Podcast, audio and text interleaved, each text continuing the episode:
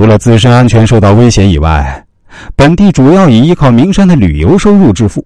现在很多游客以及香客都知道这里有奸杀恶魔这回事儿，所以也不敢来这里旅游，导致政府和民众收入大减。另外，歹徒持续作案这么多起，平均每年作案五六起，每两个月就作案一起，每年还一定会杀死一人。如此恶劣的刑事案件，五年时间却没有线索，连歹徒是什么人都不知道。面对舆论压力。新上任的公安局局长成立专案组，还立下军令状：不破案就不收兵。警方四面出击，一面在整个名山地区走访，寻找新的线索；一面派出女性民警，找张携带手枪，在案发区域徘徊，引诱歹徒袭击。就在警方全力破案，前后走访一千多人，案件发生了重大变化。二零零一年七月。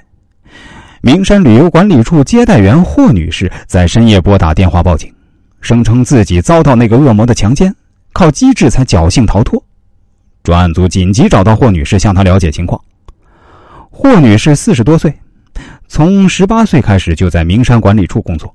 她长期从事接待工作，接触过三教九流各色人物，什么人都见过。长期的工作历练，加上天生聪明、善言谈。霍女士被认为是很能干又机智的女人，遭遇了歹徒的蹂躏，霍女士此刻还比较镇定，先是配合警方提取了物证，随后讲述了她的遭遇。大概下午五点多钟，太阳快要下山，游客也基本都下山了，我也离开办公室准备下班。走上山路没多久，我都遇到一个和尚，这和尚大概四十岁，个子不高，很瘦。他很客气的对我说：“自己是外地来某某寺挂单的僧人，因误了汽车才这么晚上山。某某寺比较偏僻，他不知道怎么走，希望请我帮忙。我在山里工作了二十多年，整天都和宗教人士打交道，对他们都是比较客气，能帮就帮。